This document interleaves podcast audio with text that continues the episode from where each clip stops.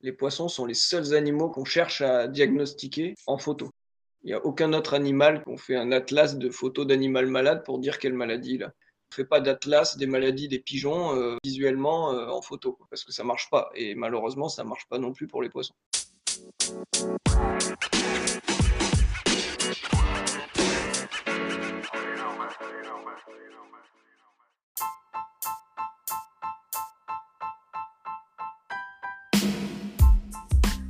Bonjour et bienvenue dans la deuxième partie de mon entretien avec Jérôme Blanc. Dans cet épisode, on parle plus particulièrement de son métier si particulier de vétérinaire orienté vers l'aquariophilie, mais aussi des maladies chez nos compagnons et les meilleures façons de les soigner. On parlera aussi de son club à Toulouse et de ses poissons qu'il a aujourd'hui et plein d'autres sujets. J'espère que vous prendrez autant de plaisir à l'écouter que j'ai eu à lui parler. Allez, c'est parti, bonne écoute. Il est un peu tard, désolé, je vais te faire parler boulot. Mais on est obligé de parler de ton travail parce que tu, tu, es le docteur Blanc, parce que tu es vétérinaire, c'est ça? Tu as, un cursus euh, vétérinaire. Et toi, particulièrement, tu es dans le, le, monde aquacole, en fait. Oui. Donc moi, j'ai fait des études de vétérinaire. Je suis un peu arrivé là, entre guillemets, par hasard. C'était pas une vocation. Bon, j'étais bon à l'école, passionné d'animaux. Et donc, euh, à chaque aiguillage, euh, ça m'a orienté vers vétérinaire. Après, au sein de, des études vétérinaires, euh, moi, je ne m'intéressais pas beaucoup aux chats, aux chiens, en tout cas à ce que, qui représentait 90% de notre cursus. Mais par contre, je m'intéressais beaucoup à tout ce qui est un peu bizarre et qui intéresse personne, notamment bah, les poissons, ça c'est pas. Mhm. Mais euh, les reptiles, les oiseaux, enfin en fait tous les animaux. Et donc ça m'a. Voilà, ça m'a orienté vers les NAC, qui était la seule discipline où. Les NAC, c'est les nouveaux. nouveaux animaux de compagnie. En fait, c'est tous les animaux de compagnie qui sont ni des chats ni des chiens, et en pratique ni des poissons, parce que c'est peut-être bien la, la, seule catégorie d'animaux qui est complètement délaissée. Et et fui par, euh, bah, partout, hein, à l'école, dans les bouquins, euh, chez les spécialistes. Euh, globalement, c'est vraiment à part les poissons. Mais moi, du coup, je me suis, je peux presque dire spécialisé, mais en tout cas, je me suis orienté vers les NAC parce que c'est vraiment ce qui me permettait une, un généralisme au sens vrai du terme, parce que c'est la médecine générale, c'est-à-dire soigner tous les animaux et puis en y incluant les poissons, mais ça, du coup, c'est une initiative personnelle, absolument. Mais du coup, là, toi, actuellement, tu travailles directement dans le milieu aquacole. Si jamais j'ai bien compris de notre discussion qu'on avait pu avoir, tu as deux parties dans ton travail, une partie poisson d'ornement et une partie vraiment aquacole. Et ça, cette partie-là, ça m'a ça m'a surpris quand on en avait parlé parce que je savais pas qu'on avait vraiment des élevages de poissons en France. J'imaginais qu'on avait quelques piscicultures de peut-être de truites et de gardons pour des repeuplements des AP et PMA. Il y a quoi en France euh, au niveau aquacole? La France possède euh, les domaines d'aquaculture les plus variés d'Europe et peut-être au monde, de par son, sa diversité géographique et son, sa position euh, centrale Parce que moi, en, Europe. Je m'imaginais vraiment que, tu vois, par exemple, tout ce qui était animaux euh, d'eau douce ou de mer, c'était en Israël, les salmonidés dans les pays nordiques. De toute évidence, j'avais tort, mais je savais pas qu'en France, on avait une, vraie industrie aquacole. Alors, ce que, ce que tu cites des exemples, c'est parce que c'est des exemples d'hyper spécialisation. Et en France, en aquaculture, c'est pas du tout le cas. Justement, et c'est ce qui fait qu'il y a une grande diversité. Mais euh, tu me demandais donc de citer des espèces. Alors, tu as cité les truites. Il y a des élevages de truites dans, je pense, la quasi-totalité des départements français, liés à la pêche pour les lâcher, mais aussi liés à de l'élevage pour la consommation, pour faire du, enfin, de la truite fumée, euh, pour faire euh, du caviar de truite, pour faire des filets de truite. Euh, Et toi, tu interviens du coup chez eux là? Oui, oui, oui. Donc par la, pour la partie euh, donc, aquaculture du cabinet VETO où je, où je, travaille. Euh, alors euh, bon, c'est un, un, milieu particulier où les vétérinaires n'ont pas une place très évidente et pas très reconnue non plus. Donc les interventions, ça se résume beaucoup à de l'administratif, pas beaucoup à de l'intervention vétérinaire telle que les gens peuvent se l'imaginer. Pour continuer la liste des espèces, en eau douce, il y a énormément d'élevage de carpes. Ah oui? Il y a des grandes régions de. Alors, c'est des élevages du coup extensifs dans des piscicultures d'étang. donc des étangs qui sont ensemencés en, truites gardons et qui sont vidés une fois tous les un an, deux ans, trois ans, selon la logique de production. Mais il y a des grandes régions dans le Rhône, dans la vallée du Rhône, autour de Lyon, tout ça, c'est des grandes régions de production. En tonnage, c'est monstrueux. Après, en, pratique, c'est souvent des, gens qui font ça comme activité secondaire pour arrondir les fins de mois. Il y a beaucoup de brochets aussi, c'est pareil, c'est de l'extensif. En eau douce, il y a quelques régions qui font du caviar. Enfin, dont une région la Gironde plutôt. la Gironde, exactement. D'ailleurs, je t'arrête juste parce que je veux juste vérifier un truc. On est d'accord que le caviar, les poissons, ils sont systématiquement sacrifiés? Euh, Normalement, sauf un élevage. Il y a un élevage en France qui tue pas les, les sturgeons pour prélever les œufs. D'accord. Donc après, en eau douce, euh, bon, on disait truite, mais c'est salmonidé au sens large. Hein. Il y a plus, pas mal d'espèces. Hein. Tu as, les saumons, tu as plusieurs espèces de truites, arc-en-ciel, la fario, euh, tu as plusieurs souches de fario, celles qui viennent de l'Atlantique, la Méditerranée. Tu as les saumons de fontaine, les ombres chevaliers. Et puis après, tu as d'autres espèces plus, plus anecdotiques, mmh. l'ombre commun, tu as les, les Voilà. Donc dans salmonidé, il y a quand même une grande diversité. Euh, voilà, en, eau douce, je pense qu'on a fait un peu le tour. Et puis après, il y a le marin. Alors, le marin en France, c'est pas très développé, mais on a notamment des gros, grosses structures de reproduction de dorades et de bar, ce qui est une production très spécialisée en France, puisqu'on produit quand même euh, une grande quantité d'alevins, mais qui sont élevés partout autour de la Méditerranée. Attends, si je comprends bien, les bars et les dorades, ils sont prélevés ou ils sont élevés directement déjà les Maintenant, c'est devenu. Euh, ils sont élevés en pleine mer dans des cages comme ce qu'on imagine euh, l'élevage de saumon Alors, nous, c'est voilà, c'est ce qu'on fait pas en France, ou très peu. Il y a quand même quelques grossissements, mais c'est anecdotique. On a très peu de, grossissements. On fait pas. Et du coup, comment, comment ils font? Ils élèvent des reproducteurs qui reproduisent? Voilà, des géniteurs. Et c'est, oui, c'est l'équivalent, c'est pas des aquariums, mais c'est l'équivalent, c'est euh, des, fermes, ce qu'on appelle circuit fermé de grosse structure d'aquarium avec un filtre, quoi. Hein. C'est pas, c'est, pas une cage ou un pompage dans la mer. Et des géniteurs, euh, oui, qui, produisent. Euh, donc, c'est des animaux qui sont vieux, hein, qui ont, 5, 6 jusqu'à jusqu'à 15 ans produisent des œufs et à partir des œufs, il y a, un... Et tu produis les œufs ou comme les, pour les truites, tu prélèves les femelles, tu fais les œufs et ensuite tu mets la sémence du, du, mâle par-dessus. En marin, c'est de la pompe naturelle. D'accord. Les, mâles et les femelles dans un bassin et on récupère les œufs à la sortie du bassin. Comment on récupère les œufs? Ils flottent. Ah d'accord. C'est des œufs flottants. Et derrière, on prend ces œufs, ils les font éclore et après ils les envoient euh, ailleurs. Donc euh, en France, on fait, euh, alors c'est bien un peu comme les poules, hein, il y, a, tout des stades de croissance, mais en France, on ne fait que les premières parties, jusqu'à des poissons qui vont faire à peu près une petite dizaine de centimètres, 8-10 centimètres. Ah oui, d'accord, donc quand même du, des juvéniles, quoi. Voilà. Et à partir de là, ça part dans des cages, mais essentiellement à l'étranger. Et, et, ça part comment? Il y a des avions qui partent avec des poissons de 10 cm euh, non, non, enfin, le problème du poisson, c'est pas le poisson, c'est l'eau. quoi. non, non, ça part camion ou en bateau. Ces échanges-là tournent autour de la Méditerranée et ça, ça part aussi en bateau. J'aurais pas imaginé des bateaux qui ont des cales euh, remplis d'eau et qui transportent les poissons euh, d'un bout à l'autre de la Donc, du coup, si tu prends une dorade euh, élevée en Espagne, il y a des chances qu'elle soit née en France. C'est possible, ouais. ouais, Techniquement, c'est très intéressant parce qu'il y a une connaissance euh, qui, est, vraiment euh, pointu hein, dans ces domaines. Et, le parallèle avec l'aquariophilie est toujours, est toujours très intéressant, puisqu'il y a des, domaines où en aquario on est meilleur que, que, certains éleveurs, et il y a des domaines où ils maîtrisent des choses que, dont on n'a même pas mmh. conscience en aquario. Donc c'est intéressant. Par contre, voilà, la, partie commerciale me, me passionne. bien sûr. Et la, la deuxième partie, c'est toi, tu t'es vraiment spécialisé. Alors ça, je ne sais pas si quelqu'un d'autre fait ça euh, en France, en Europe, puis même au monde, dans les poissons d'ornement, quoi. T'as une, j'en parle parce que du coup, tu as une page Facebook là-dessus qui s'appelle, alors c'est comme les coiffeurs, tu as un jeu de mots qui s'appelle Veto avec euh, le O EAU, où du coup, tu publies des reportages, quasiment des vidéos, des photos de toi qui opère des poissons d'ornement. C'est fou.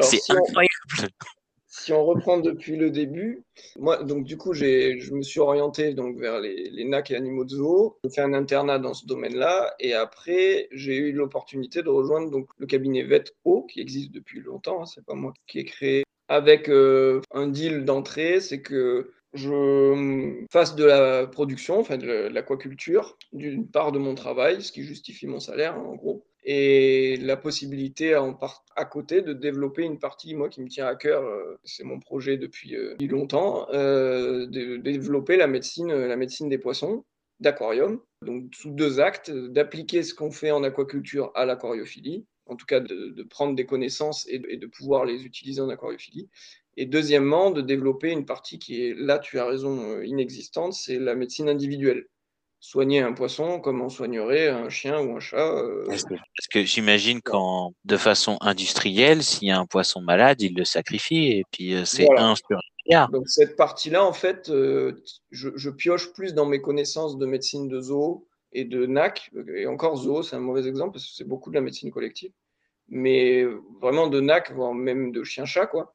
mais que j'applique à ce que je sais des poissons, plus que ce que, ce que j'apprends en en médecine collective, c'est vraiment pas la même manière d'aborder la question.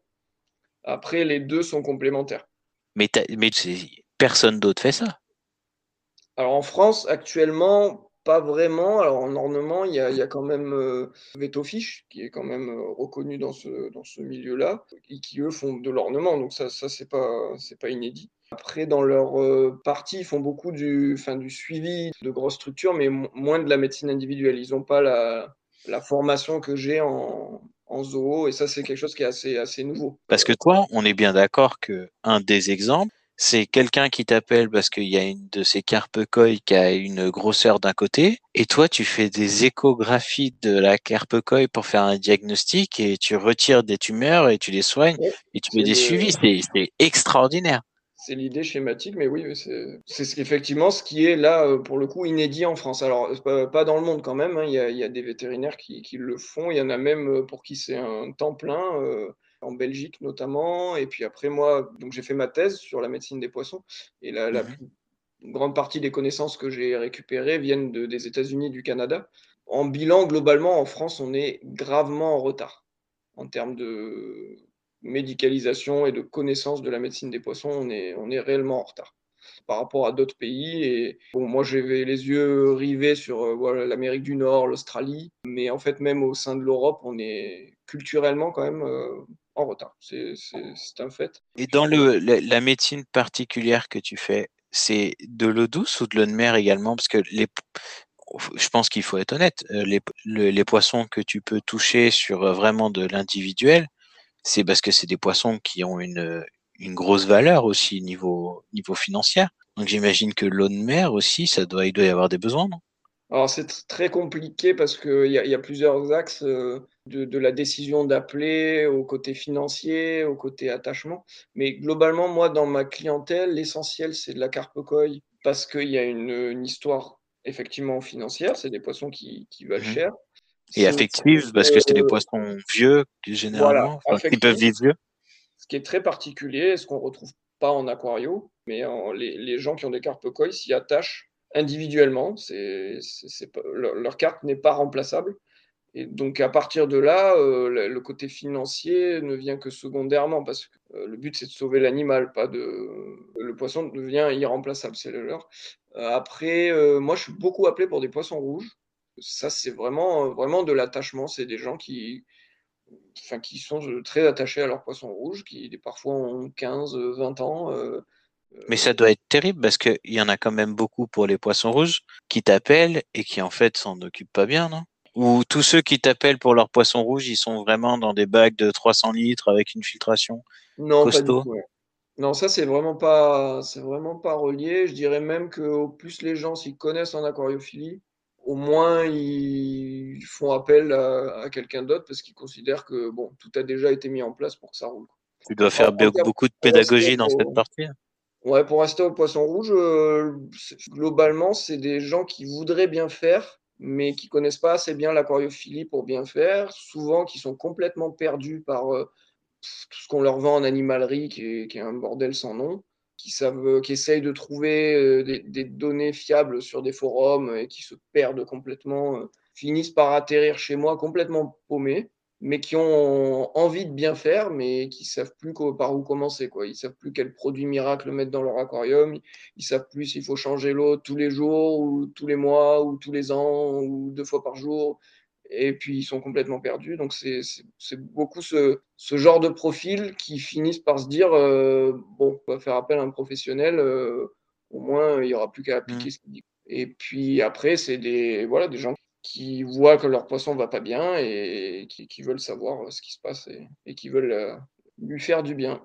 C'est fou ça, parce que c'est vrai que souvent les poissons sont un peu, il y en avait qui étaient donnés dans les fêtes foraines, etc. C'est toujours moins considéré que les chiens et les chats.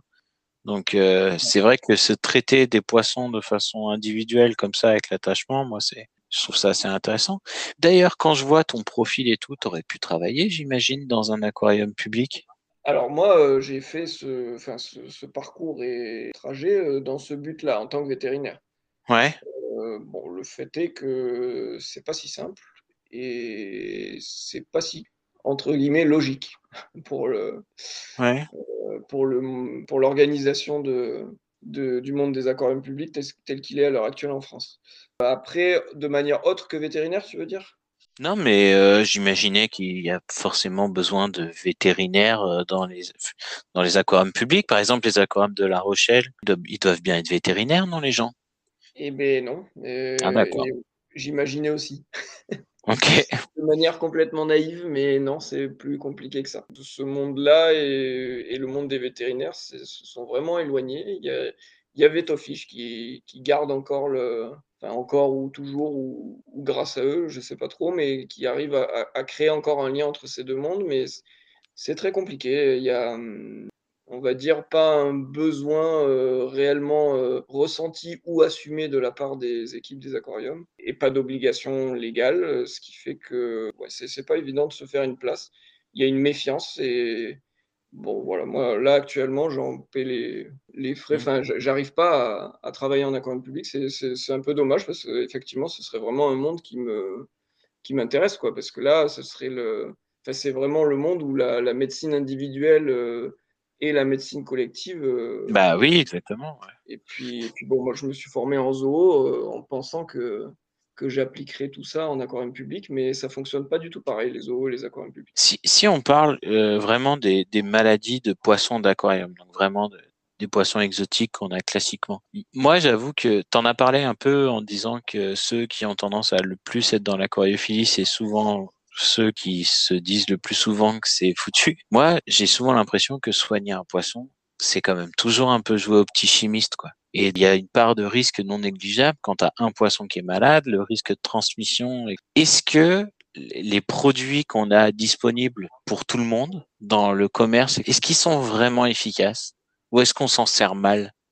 Alors, c'est une très bonne question, euh, mais je ne veux pas faire euh, tout d'un coup. Euh, il y a des produits, il y a des très bons produits qui sont en vente libre dans le commerce. Il y a des poudres de perlimpinpin qui servent à rien aussi les produits les plus connus et historiques sont, des bons produits, mais leur utilisation n'est pas bonne. Parce que le commerce euh, et la logique de simplification veulent qu'on ait l'impression qu'il suffise de, de, verser dans l'aquarium et tout ira bien. Malheureusement, c'est beaucoup plus compliqué que ça. Et on traite euh, à l'aveugle sans savoir euh, ce qu'il y a comme maladie. Et chaque maladie correspond à, T'as raison, on est souvent à l'aveugle. Toi, souvent, justement, sur euh, les photos que tu publies, tu montres des, des microscopiques où tu identifies euh, le pathogène, mais nous, on n'a pas accès à ça. Effectivement, donc ça devrait être euh, logique. Alors, par exemple, si je compare en carpe-koi, qui est un monde très, très à part hein, par rapport à l'aquariophilie qu'on connaît nous deux, là, il y a beaucoup de gens qui sont équipés de microscopes. C'est quelque chose qui est devenu quasiment pas systématique. Ça demande quand même un certain niveau, et, mais, euh, mais beaucoup de gens sont équipés de, microscopes, ce qui n'est pas du tout le cas en aquariophilie. Un petit peu en discus. Euh, les, gens qui font du mmh discus, euh, en tout cas, connaissent les parasites et, certains s'équipent, de, surtout les éleveurs, de microscopes. Mais il faut bien voir que chaque parasite a, a des caractéristiques de vie et de résistance qui font que même si une molécule est considérée comme large spectre, comme on dit, sachant quel parasite je vise, je ne traiterai pas de la même manière, même si je traite avec la même molécule. Même si tu as le bon produit, Si tu sais pas contre quoi tu te bats, euh, en fait, tu peux ne pas réussir à sauver l'animal alors que tu avais le bon médicament. Quoi. Mais c'est pas évident sans savoir contre quoi on se bat. Et l'éternel problème, c'est que l'aquariophilie est, depuis une bonne quinzaine d'années, complètement gérée par euh, un aspect commercial. Donc les produits sont produits de manière, euh, pour être vendus de manière commerciale et on a simplifié euh, quelque chose qui en fait n'est pas du tout simple. Encore une fois, voilà, on verse le produit dans l'aquarium et boum, ça ira bien. Mais en vrai, c'est beaucoup plus compliqué. Il y a des espèces qui le tolèrent, des espèces qui ne le tolèrent pas. Il y a des produits qui, détruisent le filtre, il y a des produits qui sont détruits par le filtre. Euh, alors du coup, est-ce qu'on enlève le filtre? Est-ce qu'on laisse le filtre? Est-ce qu'on est qu'on fait un bain court ou un bain long? Ou est-ce qu'on laisse le produit ou est-ce qu'on change l'eau après? Est-ce qu'on met un bulleur ou est-ce qu'on met pas de bulleur? Euh, Est-ce qu'on met la lumière ou est-ce qu'on met pas de lumière? Et en fait, ça donne une, complexité, il faut le dire, que peu de gens euh, sont prêts à, accepter. Quoi. Pour traiter, il faut que ça reste simple, il ne faut pas trop que ça, pas trop que ça nous embête. Et malheureusement, ça ne peut pas l'être, ça peut pas être simple si on ne sait pas contre quoi on se bat. Il y a des maladies qui se, qui se traitent très facilement et très simplement, mais il faut l'identifier parce que, parce que sinon, on ne sait pas contre quoi on se bat. Quoi. Mais souvent, il y a des gens, surtout euh, des gens qui s'y connaissent, qui ont tendance à avoir euh, l'ingrédient. Euh, ils disent toujours mets du sel. Ah. Alors, je fais partie de, des fervents défenseurs du sel. Le, sel est un très bon produit parce que très peu nocif. Beaucoup, enfin, la quasi-totalité des poissons tolèrent le sel et enfin, ça leur fait beaucoup de bien, contrairement à ce qu'on peut lire dans beaucoup d'endroits où beaucoup de gens ont développé la, phobie du sel. Par contre, euh, il faut quand même moduler son effet, c'est pas miraculeux et c'est pas un médicament en tant que tel. En fait, le gros effet du sel, c'est qu'il soutient le métabolisme des poissons. D'accord. En fait, ça revient un petit peu, si on voulait schématiser, à le mettre sous perfusion. D'accord, mais du coup, pas du tout. Tu, tu l'aides juste à soigner parce que souvent le sel, c'est recommandé, par exemple, euh, pour les petites blessures, tu sais, par exemple, un poisson qui était dans un sac et qui a une petite mousse au bord de la bouche, souvent on dit de saler pour ce genre de cas. Alors, le côté thérapeutique qui tue les parasites, euh, ça dépend comment on utilise le sel. Encore une fois, il y a plein de protocoles. Mais mettre 1, 2, 3, même 4 grammes par litre de sel dans un aquarium, euh, la quasi-totalité des bactéries et des parasites euh, sont, enfin, ça leur fait ni chaud ni froid. Par contre, ce que ça change, c'est que ça fait beaucoup de bien aux poissons. Euh, mmh je te parlais tout à l'heure de la mise sous perfusion, donc c'est un peu, c'est des histoires osmotiques, mais je ne vais pas expliquer ça euh, là ce soir. On, va saouler tout le monde là. Mais, mais voilà, ça revient à mettre sous perfusion, donc l'animal va mieux, donc il peut se battre. Mais c'est pas le sel qui a, qui attaque la maladie, mais c'est que l'animal va mieux, donc il a son système immunitaire qui reprend le dessus. Donc, est-ce que tu, ce que tu veux dire en disant ça, c'est que dans le cas de pour soigner un poisson, le sel, il faudrait des fois le combiner avec un autre traitement. Alors, Prenons les points blancs. Les points blancs, c'est une maladie qui est commune, où il y a pas mal de gens qui te disent de mettre du sel, mais en attendant, il existe pas mal de, de traitements qui sont spécialement pour les points blancs. Et pour toi, avec euh, ton exemple de la perfusion, ça voudrait dire qu'il faudrait saler et faire le traitement en respectant les posologies à côté. Mon discours, c'est que le sel, il guérit pas les points blancs. Il aide les poissons et du coup, c'est les poissons qui se battent contre les points blancs. Donc, si tu es dans un cas où ça suffit, c'est-à-dire euh, qu'à côté de mhm. ça, tes poissons ils sont en forme, euh, qu'il n'y a pas de surpopulation, que tu nourris bien, que ton bac il est net, eh ben, ça suffit, le poisson prend le dessus, le point blanc, euh, il n'arrive pas à s'imposer, et puis hop, il guérit.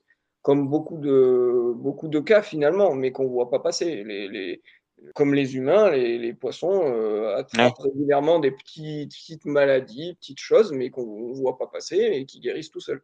Mais si vraiment tu es sur une épidémie de points blancs, avec des poissons très touchés et un taux d'infestation qui dépasse euh, les limites tolérables, euh, là, tu peux saler tout ce que tu veux. Euh, le point blanc, ça lui fait rien. D'accord. Moi, j'ai eu, moi, eu un épisode justement dont j'en suis sorti au bout d'un moment, euh, justement de point blanc où, j'ai un peu galéré à en sortir. Et du coup, j'ai pas salé. Moi, j'ai utilisé un traitement spécial et je l'ai fait quand même un certain nombre de fois. J'ai un peu galéré pour m'en sortir. Donc peut-être que j'aurais pu saler en plus. Et si tu devais justement faire ta, là, on parle de l'aquariophile moyen. C'est quoi la trousse à pharmacie idéale? Moi, si tu veux, je peux, te proposer, ce que je dirais et tu me dis si je dis des conneries, ok? Moi, je te dirais du sel. Je dirais de l'état 2000 parce que c'est quand même un truc efficace, moi je trouve, euh, et qui en plus euh, ne se surdose pas et est assez cohérent. Du Dolten, moi je m'en sers contre les hydres vu que je nourris souvent au Nopli, j'ai régulièrement des hydres et les planaires. Et puis un produit anti point blanc. Alors ça fait un peu double emploi euh, et produit anti point blanc, euh, sachant que l'échat est un produit efficace contre les points blancs. Euh, le problème de l'échat, c'est la rémanence. C'est que c'est un produit qui reste pas beaucoup dans le, efficace dans l'environnement, qui est vite euh, dégradé par la matière organique, piégé dans le filtre. Mhm. Donc en fait, c'est le problème sur les points blancs. Les points blancs, l'efficacité sur les points blancs, elle est très bonne. C'est des, organismes qui sont très fragiles au stade où on les touche. Parce que par contre, ils sont très solides aux autres stades, mais de toute façon, il n'y a aucun traitement pour les, pour les tuer à ces stades-là. Mais le problème, en fait, c'est qu'il faut prolonger l'effet longtemps. Parce que le poisson relargue des points blancs euh, en permanence. Et le traitement qu'on fait n'est efficace que sur euh, un des trois stades de ces points blancs. D'accord. Et donc, en fait, quand tu traites une fois, tu ne. En gros, si je schématise, c'est pas comme ça, mais tu touches qu'un tiers des points blancs. Donc, si tu mmh. traites le matin et qu'à 10 heures, il n'y a plus de produit dans l'eau, eh ben, le cycle continue et les, prochains, les prochaines naissances de ces points blancs, elles vont continuer à infester les, nouveaux poissons, mmh. puis se transformer en quelque chose qui ne répond pas au traitement. Et donc, en fait, c'est le, problème. Il faut arriver à trouver un, un, traitement qui tienne dans le temps. Comme ça, tu empêches le, le cycle de se faire dans ton aquarium. C'est là que c'est compliqué. Au niveau produit, moi, les chats, je suis assez hum, positif sur ce produit tant que c'est utilisé en bac hôpital. En, bac, d'ensemble avec filtration, sable, plantes, euh, voilà, ça, peut faire du bien, mais euh, pour moi, l'efficacité n'est pas suffisante sur des problèmes vraiment euh, aggravés, puisqu'en général, quand on traite, c'est déjà bien aggravé. Sur, sur, les produits anti-point blanc, il faut arriver à trouver des équivalents de ce qu'on appelle le FMC, euh, donc ça, nous, au cabinet Veto, on en, a. C'est du formol, vert de malachite et bleu de méthylène. Ouais. Voilà, bon. Le formol, euh, malgré tout le mal qu'on peut en dire, c'est ce qui fait l'efficacité réelle de ces produits-là. Et le verre de malachite permet justement de, pousser l'efficacité sur, sur plus long terme. Euh, voilà, donc le FMC, c'est pas mal. Et en cherchant bien, ils vendent encore des produits à base de formol et de malachite en animalerie malgré le fait qu'ils se soient tous vantés qu'ils avaient arrêté, interdit, mais toutes les alternatives euh, marchent beaucoup, beaucoup, beaucoup moins. Après, il y a la question, c'est est-ce qu'on traite dans le bac ou est-ce qu'on met en bac hôpital? Et ça, euh, bah, j'en ai déjà parlé, mais moi, je conseille toujours de mettre en bac hôpital.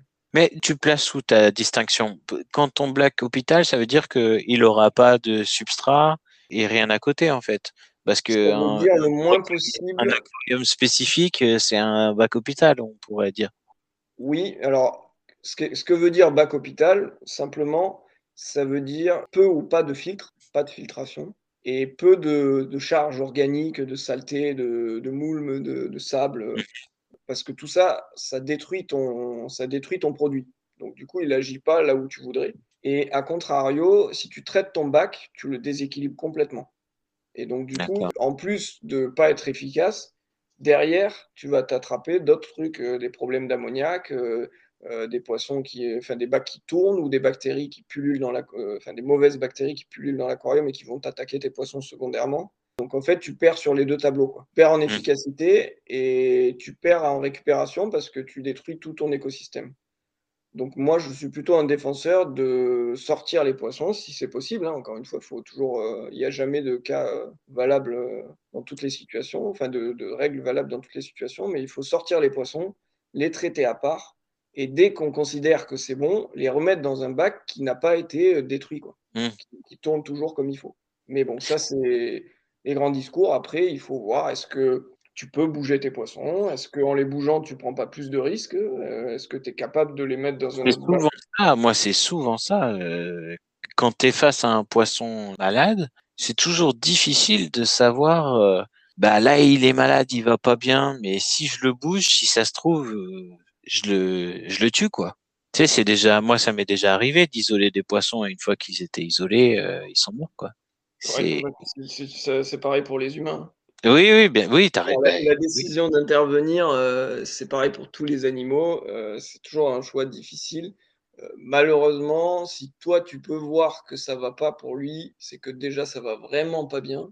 Et il faut penser aux autres de l'aquarium. Déjà, le laisser dans l'aquarium, c'est un risque qui te contamine les autres. Et s'il va mourir, qu'il va te pourrir l'aquarium, mmh. tu peux pas le surveiller. Quand tu mmh. vois qu'un poisson va pas bien dans ton aquarium, si tu as la possibilité, euh, il faut toujours l'isoler. Ça sert à rien de le laisser dans l'aquarium. S'il y est pas bien, de toute façon, il faut le sortir. Tu prends des risques pour le reste de l'aquarium. Après, voilà, il faut être capable de le maintenir comme il faut dans notre aquarium. Ça, c'est encore un autre. Et au niveau, justement, si on parle des maladies, on va pas revenir sur le principe de la quarantaine quand on reçoit un poisson, quand on en achète un. Ça, je pense que tu me diras que évidemment, quand on reçoit un nouveau poisson, il faut l'isoler pendant un certain temps avant de le mélanger à d'autres poissons. J'imagine que.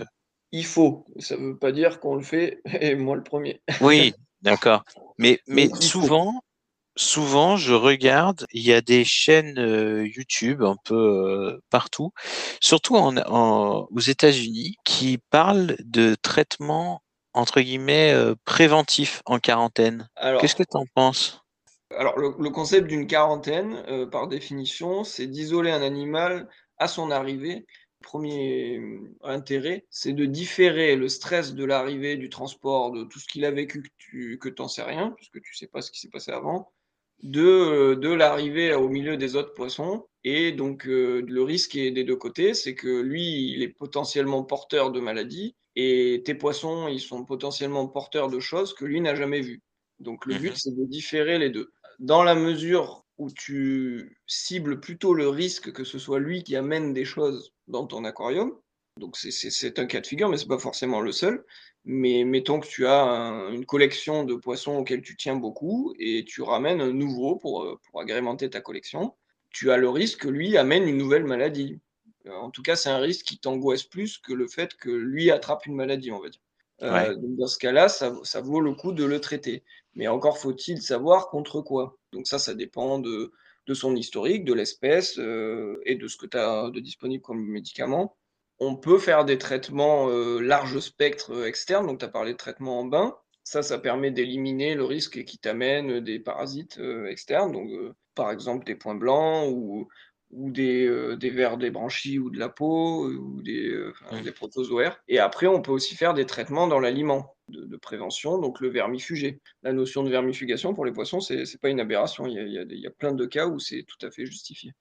On a, euh, on a accès à quoi? Parce que souvent, c'est quelque chose qu'on entend. Hein. Un poisson maigre, on dit il a peut-être des vers, mais mais il y a quoi en fait euh, comme euh, comment on vermifuge un poisson? Alors un poisson déjà c'est trop large. Il va falloir essayer de trouver un cas concret. Donc je sais pas sur quelle famille tu veux. Moi c'est quelque chose que j'entends souvent. Il souvent il a des vers. Et... mais ce sera pas la même chose si on parle d'un aphiosémion ou d'une ou d'une rédo douce. Ah oui, bien sûr. Bah, je, suis, je, suis, plus proche de parler d'Aphiomysémion. Alors, au niveau des. Enfin, le poisson est maigre, euh, là, tu es sur un symptôme, euh, il n'y a pas plus large. Ah, mais, je, mais, je, suis bien d'accord. Moi, je suis persuadé que le problème de soigner les poissons, c'est qu'on n'a accès à aucun outil de diagnostic. Voilà. Alors, on, a, on a accès à certains, mais on ne les prend pas. Quoi. Moi, moi, par exemple, bon, il y a des formations professionnelles, mais dès que je trouve un poisson mort chez moi, euh, je l'autopsie. Dès qu'il y a un, lot entier, euh, alors en élevage, mais qui, déconne, euh, si j'en ai un que je vois qui va pas, pas durer longtemps, je m'en sers pour pouvoir identifier le problème et soigner les autres. Mmh. Mais après, ben, ça c'est parce que c'est mon métier. Bien sûr qu'on n'est pas tous capables de le faire. Et après, la question, c'est est-ce qu'on fait appel ou pas à un professionnel pour le faire à notre place? Après, il y a quand même des choses qu'on sait. Moi, je vais prendre plutôt l'exemple des discus, puisque c'est je pense, le domaine d'aquariophilie ou peut-être le seul où on, a, poussé un petit peu toutes ces questions de diagnostic et de connaissance des maladies, pour plusieurs raisons, mais ne serait-ce que parce que pour la grande sensibilité de cette espèce aux problèmes de parasites, il y a des protocoles qui existent, qu'on connaît. Euh, à l'arrivée d'un nouveau discus, euh, il passe par tout un protocole de traitement dans l'aliment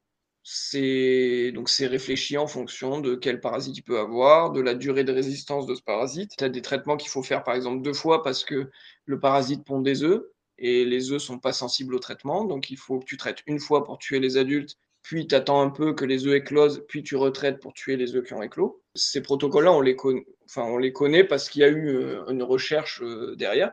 Mais tu prends ton afiosémion F2 qui vient du Gabon, ramené par, je citerai personne. Personne sur la planète est capable de te dire qu'est-ce qu'il a dans le ventre.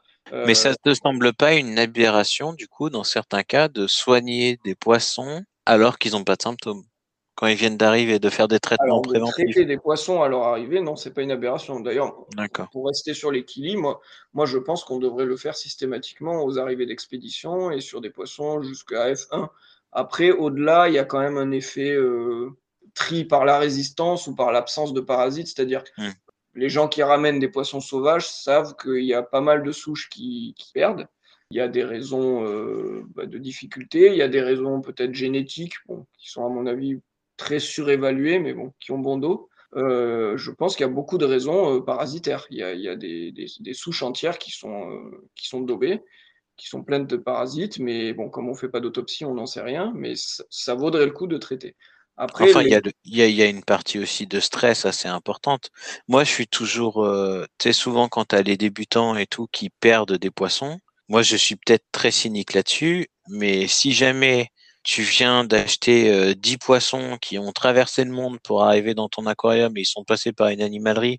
Si tu achètes 10 poissons et dans les deux premiers mois, euh, t'en perds 3 sans que tu comprennes rien et que tous les autres vont bien, tu vois, il n'y a pas de symptômes évidents ni rien, et eh ben j'ai peut-être tort, mais je me dis que c'est c'est l'acclimatation, quoi. T'en perds un pourcentage. J'ai peut-être tort, peut-être que je devrais l'autopsier oui, alors après, bref, on peut pas, dans la mesure où on ne fait pas ça de manière euh, carrée et professionnelle, mmh. euh, il y a toujours une part, euh, ça marche ou ça marche pas, il y a une part de chance. Ouais.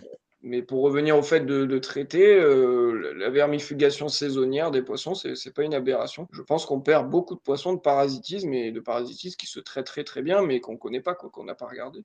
Le problème, c'est beaucoup dans l'incorporation de, de, médicaments dans la nourriture. C'est pas évident.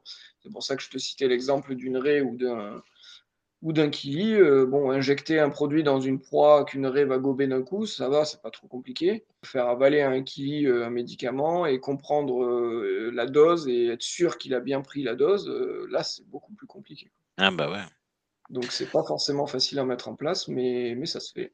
Il y a des techniques, voilà, ça se fait, mais on va dire il n'y a pas de il n'y a pas de solution miracle qui marche à tous les coups avec un produit, une posologie, une manière de faire et, et basta. Quoi. Malheureusement, ça ne marche pas comme ça. Tu as quand même des marques euh, de produits facilement disponibles que tu conseilles plus que d'autres? Encore une fois, les, produits, c'est une chose, les protocoles, c'en est une autre. Euh, moi, en termes de qualité de produits, euh, produits non soumis à ordonnance, donc en vente libre, je, conseille la, je travaille avec la, gamme de Serra. Ouais.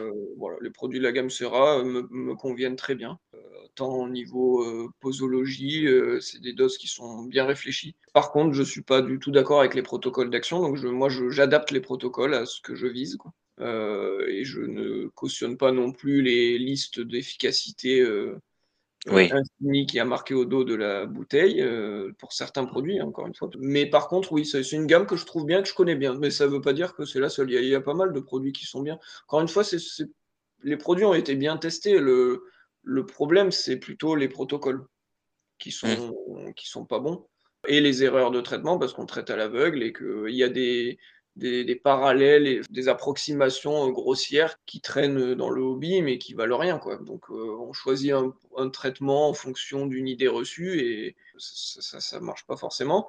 Mais, euh, mais au niveau qualitatif, oui. la gamme Serra, alors ils ont quand même deux, trois produits un peu perlimpinpin, mais euh, mais globalement, c'est vraiment, vraiment une gamme. Bah, c'est celle avec laquelle je travaille parce que maintenant, je la connais bien. D'accord. Après, pour revenir à la question ordonnance ou pas ordonnance, les, enfin, soumis à ordonnance, ça veut dire qu'on ne peut pas acheter ça librement. Donc, il faut faire appel à un vétérinaire hein, pour, euh, pour, avoir, mm. pour avoir le produit. Il y a des maladies qui se traitent qu'avec des produits vétérinaires plusieurs euh, molécules qu'on utilise en médecine vétérinaire et qui ne sont pas disponibles dans le commerce. D'ailleurs, les produits vendus dans le commerce sur des, avec des molécules techniques sont souvent. Euh, c'est des molécules qui, sont interdites. Hein. Normalement, ça ne devrait pas exister, mais bon, c'est un peu un, oubli dans la, dans la législation. Euh, mais c'est aussi possible que ça change, donc ça, il faut se méfier quand, euh, quand on prend l'habitude de se servir d'un produit, c'est que, c'est que tôt ou tard, il va être interdit, notamment en produit anti, anti-nématode, anti-ver. C'est des molécules qui, si vous voulez traiter votre chien, il faut aller voir votre vétérinaire. Et pour les poissons, c'est vendu en vente libre en supermarché. Un jour ou l'autre, il y a quelqu'un qui va mettre son nez.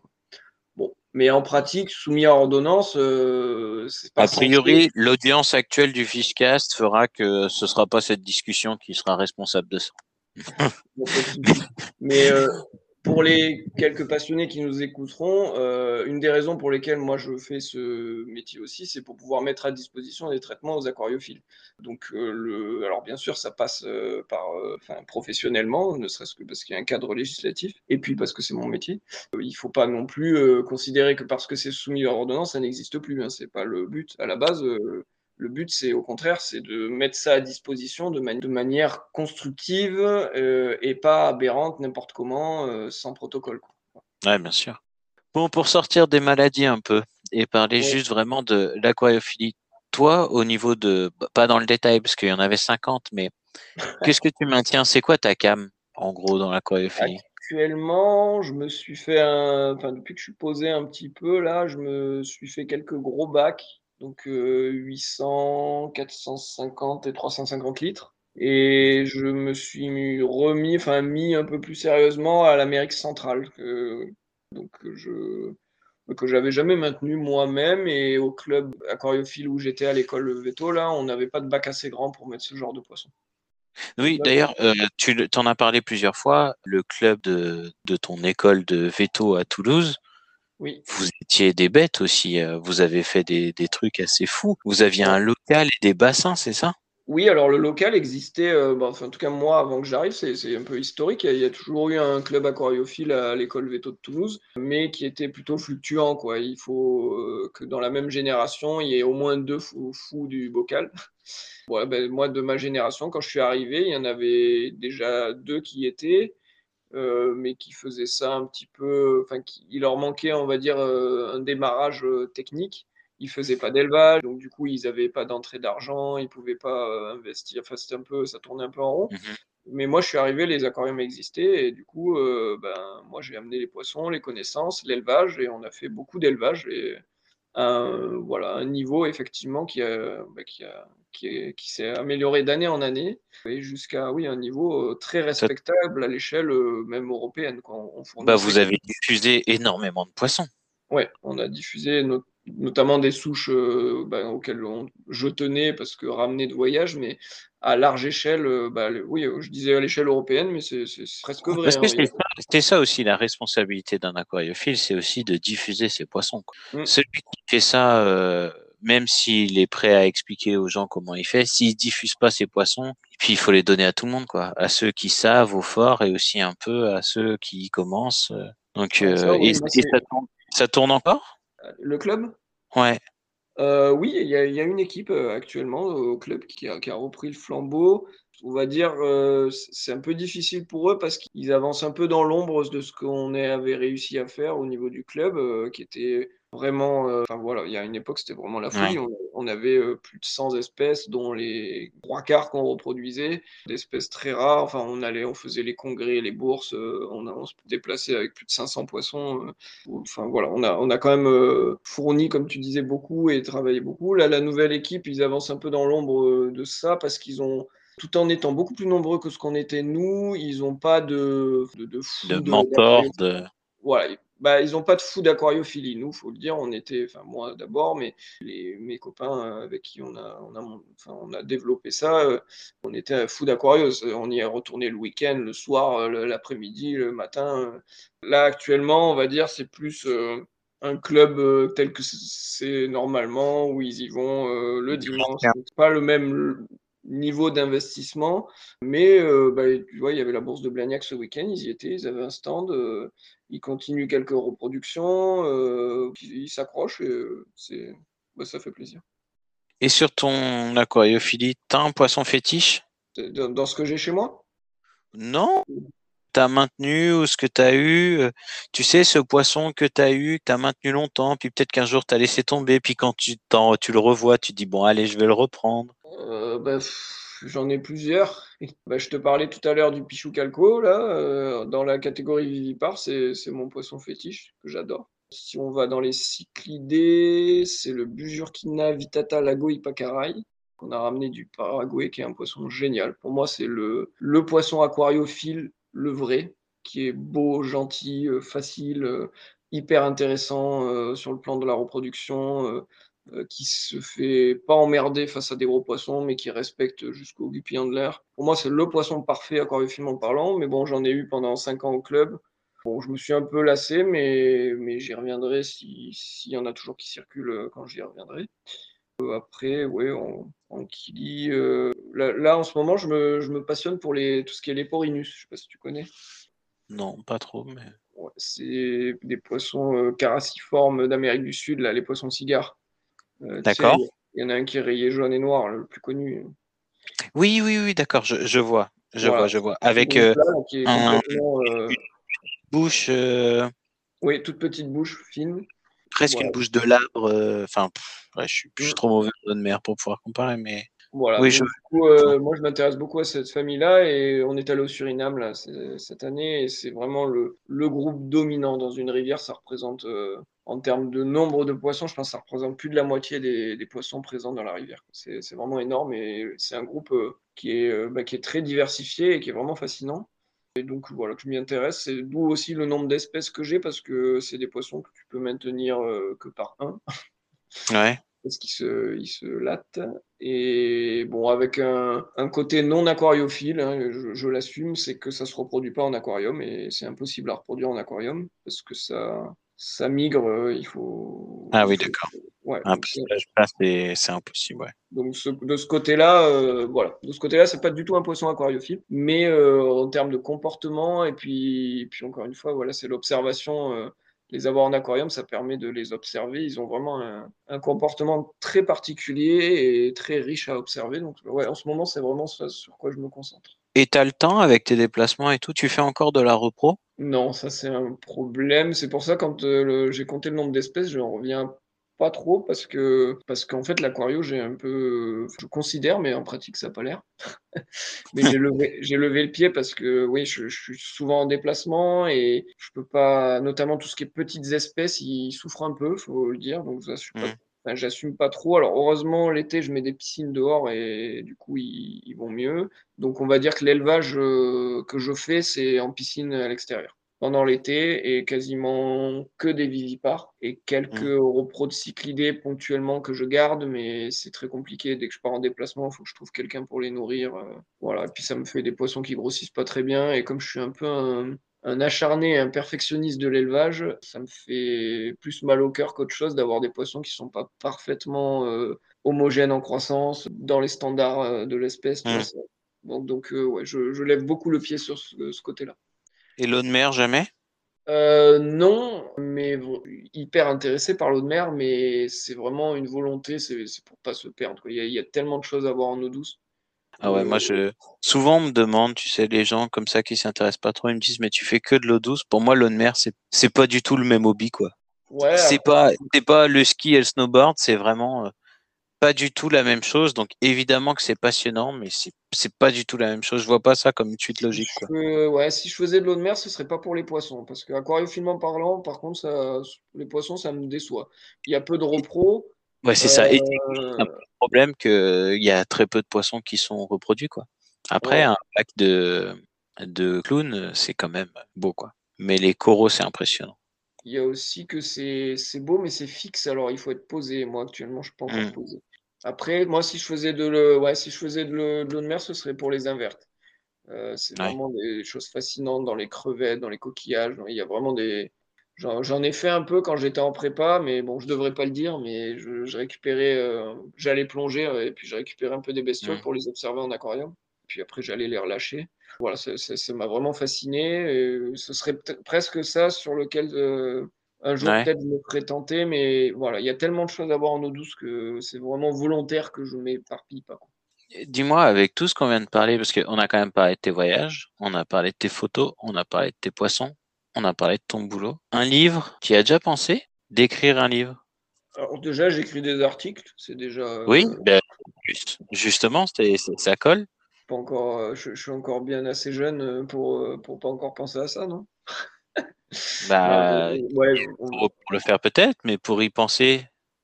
J'ai déjà franchi le pas des articles, ça m'a déjà pris du temps parce que ouais, je, pense qu'il y a besoin d'un certain recul pour ce genre de, choses. Alors, j'ai franchi le pas de, la rédaction d'articles parce, parce, que ça me permet de, valoriser mes, photos, parce que j'aime bien ça, j'aime bien l'exercice. Euh, mais ouais, un livre, euh, non, c'est pas, c'est pas quelque chose qui est en, qui est en projet. Peut-être un jour. Bah voilà, c'est ça. Donc du coup, peut-être un, livre sur les maladies des poissons quand je. Bah, et, non, mais des choses quand même qui sont qui à accéder. C'est un territoire totalement inexploré, hein, la maladie des les maladies des poissons. Poisson d'aquarium, euh, c'est très peu exploré. Et c'est quand même très compliqué euh, être synthétique. Tu regardes, rien qu'on parle du fait que c'est difficile de diagnostiquer, euh, les photos quand il est question de poissons malades et les points blancs, ok, tu reconnais, mais sinon, il y a pas mal de choses sur lesquelles euh, il n'y a pas eu la possibilité d'avoir quelqu'un qui sait bien faire des photos et qui sait bien identifier une maladie et qui était là au bon moment, au bon endroit. Donc, euh, ouais, alors moi, euh, je vais te répondre en tant que vétérinaire. Les poissons sont les seuls animaux qu'on cherche à diagnostiquer en photo. Il n'y a aucun autre animal qu'on fait un atlas de photos d'animal malade pour dire quelle maladie il a. c'est vrai, c'est juste. Et alors, on peut te dire, oui, mais les poissons, c'est à part, c'est différent, mais en fait, non. C'est simplement qu'on a voulu les classer dans, une catégorie où on veut diagnostiquer leur maladie en les regardant 10 secondes. Il y a la maladie des points blancs qui est, particulière, mais chez toutes les espèces, il y a des maladies. La varicelle, hein, chez l'humain, euh, ça va, ça se diagnostique euh, à vue. On ne fait pas d'atlas des maladies des pigeons euh, visuellement en photo, parce que ça ne marche pas. Et malheureusement, ça ne marche pas non plus pour les poissons. C'est vrai, c'est vrai, mais peut-être qu'un jour il y aura des outils diagnostiques et on pourra comparer nos observations microscopiques. Mm. Mais bon. Écoute, on arrive euh, à la fin. Est-ce que tu as un truc à recommander? J'en sais rien. Un site, une chaîne YouTube, un bouquin justement, une. Non. Euh, enfin, après, tu as parlé des, des pages Facebook euh, pour ce qui est de la photo. Ouais, donc, alors, pour, pour rappeler, il y a JB Junior Objectif Macro écrit comme le poisson M-A-Q-U-E-R-E-A-U, où tu mets du coup toutes tes photos. Il y a aussi Veto avec euh, apostrophe E-A-U et Veto ornement dans lequel tu parles des maladies des poissons et de ce que tu fais dans ton métier. Et il faut absolument aller voir ça parce que c'est incroyable. C'est incroyable. Ne serait-ce que pour vous rendre compte euh, de ce qui peut être fait. C'est le but hein, de cette page. C'est euh, de, voilà, de montrer que ça peut se faire. C'est vraiment le premier pas à développer ça, c'est que les gens y pensent qu'on peut faire quelque chose. Non, non, mais c'est clair que quand on voit ça et qu'on voit que ça peut être fait, on se dit, mais c'est évident pourquoi on n'aurait pas pensé à soigner nos poissons comme ça avant? Mais avant de voir ça, je je pouvais pas soupçonner que ça existait. Oui, dernier point, euh, bon, ça va être un peu de la, pub, mais le but n'est pas là. Le but, c'est vraiment de, bah fournir ça aux aquariophiles. Euh, le service d'étournement, il est ouvert à des professionnels, mais aussi aux particuliers et aussi aux éleveurs et aux aquariophiles. Donc, s'il y a un problème euh, qui est récurrent ou qui vous pose problème chez vous, euh, il faut contacter ouais, le cabinet Veto euh, par la page Facebook, par il y a un flyer qui passe et j'ai mis en place un service de téléconseil. Donc, c'est un échange à distance sur bah, n'importe quel sujet. Alors, ça peut être pour, pour diagnostiquer, comprendre un problème ou même pour discuter d'une posologie, d'une manière de faire, de voilà, c'est assez large, mais il y a un cadre euh, facturé du coup. Mais voilà, si vous ou les gens autour de vous euh, en avez besoin, c'est le but. De toute façon, a priori, les gens qui écoutent euh, un podcast qui parle de poissons et de maladies des poissons pendant tout ce temps, c'est que c'est des gens passionnés. Donc, a priori, c'est des gens que ça peut intéresser de savoir pourquoi leurs poissons sont malades et comment les traiter. Super. Eh ben, écoute, merci beaucoup. C'était super riche. C'était vraiment génial de t'avoir. Merci d'avoir accepté. Vraiment. C'était super. Toi et ton père, vous êtes les bienvenus quand vous voulez, de toute façon, pour faire les poissons. Il aurait fallu faire trois épisodes, là. Eh ben, je pense que je vais le décomposer en deux épisodes, ouais. Merci beaucoup. C'était super cool. C'est vraiment exactement pour ça que je le fais. Non seulement je suis content d'en faire un podcast pour que d'autres l'écoutent, mais moi, je suis super content d'avoir d'avoir pu avoir cette conversation et te poser des questions dont je voulais vraiment avoir les réponses. Salut, bonne soirée. Merci encore. Ciao.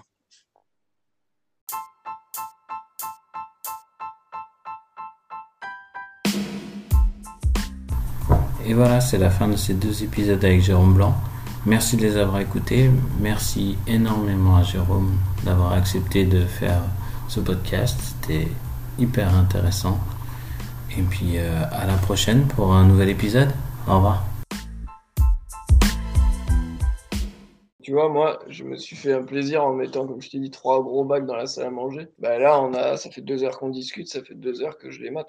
En plus, c'est des grosses bêtes, hein, c'est des cyclistes d'Amérique centrale et euh, j'adore. Et ça fait euh, des années que je m'occupe du club aqua et que si on fait des trucs géniaux de fou. Mais en fait, je me suis rendu compte que j'avais perdu l'habitude d'observer les poissons. Parce que le club, c'était un peu une peu l'usine, c'était de l'élevage, c'était euh, toujours un défi à nettoyer, des trucs, des reprois à récupérer, décider ça, mais juste regarder, en fait, j'avais perdu le plaisir. Je le faisais quand j'étais petit, je le faisais chez mon père, dans la salle à manger, il y a un bac. Euh, quand on regardait la télé, moi je passais plus de temps à regarder le bac que la télé.